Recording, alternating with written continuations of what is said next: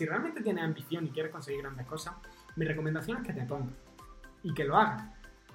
Publica tu primer vídeo, será malísimo, no lo verá nadie, pero da igual, irás mejorando con el tiempo, con el tiempo, con el tiempo.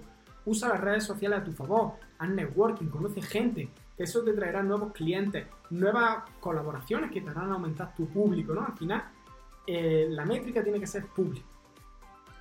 Luego ya obviamente tienes que ver otras métricas para rentabilizar ese público, pero en principio es público. Así que nada, yo me despido por aquí. Te repito una vez más, empieza a publicar contenido ahí fuera eh, y ve mejorando con el tiempo.